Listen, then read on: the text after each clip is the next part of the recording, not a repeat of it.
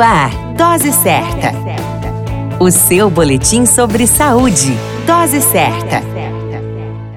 Olá, eu sou Júlio Cazé, médico de família e comunidade. Esse é o Dose Certa, seu boletim diário de notícias. E o tema de hoje é lúpus eritematoso sistêmico, diagnóstico. Referência: Manual MSD. O lúpus é uma doença crônica autoimune que ataca o próprio corpo do indivíduo. Os indivíduos predispostos não existe cura, porém o tratamento efetivo ameniza os sintomas e permite uma melhor qualidade de vida aos indivíduos adoecidos. Com relação ao diagnóstico da doença, não existe um teste específico que diga que a pessoa tem lúpus. Porém, os médicos usam uma série de critérios estabelecidos mundialmente mundialmente para dar o diagnóstico sobre o lúpus. Os critérios se baseiam em sinais e sintomas apresentados pelo paciente e exames que conformam o pensamento médico direcionados para a doença. Uma curiosidade é que se pode coletar uma biópsia de um pedaço de tecido do rim ou da pele para examinar no microscópio e chegar à conclusão sobre a doença. Quanto aos sintomas usados no critério do lúpus, manchas vermelhas no nariz e bochechas, às vezes chamada erupção em asa de borboleta, úlcera na boca, alterações mentais, alterações articulares podem fazer parte do compêndio. Porém, vale lembrar que esse não é um dos problemas exclusivos da doença. Outras enfermidades também podem apresentar esses sintomas. Que o fevereiro roxo possa levar à reflexão em uma doença tão debilitante. A qualquer momento retornamos com mais informações. Esse é o Dose Certa, seu boletim diário de notícias. Eu sou Júlio Cazé, médico de família e comunidade.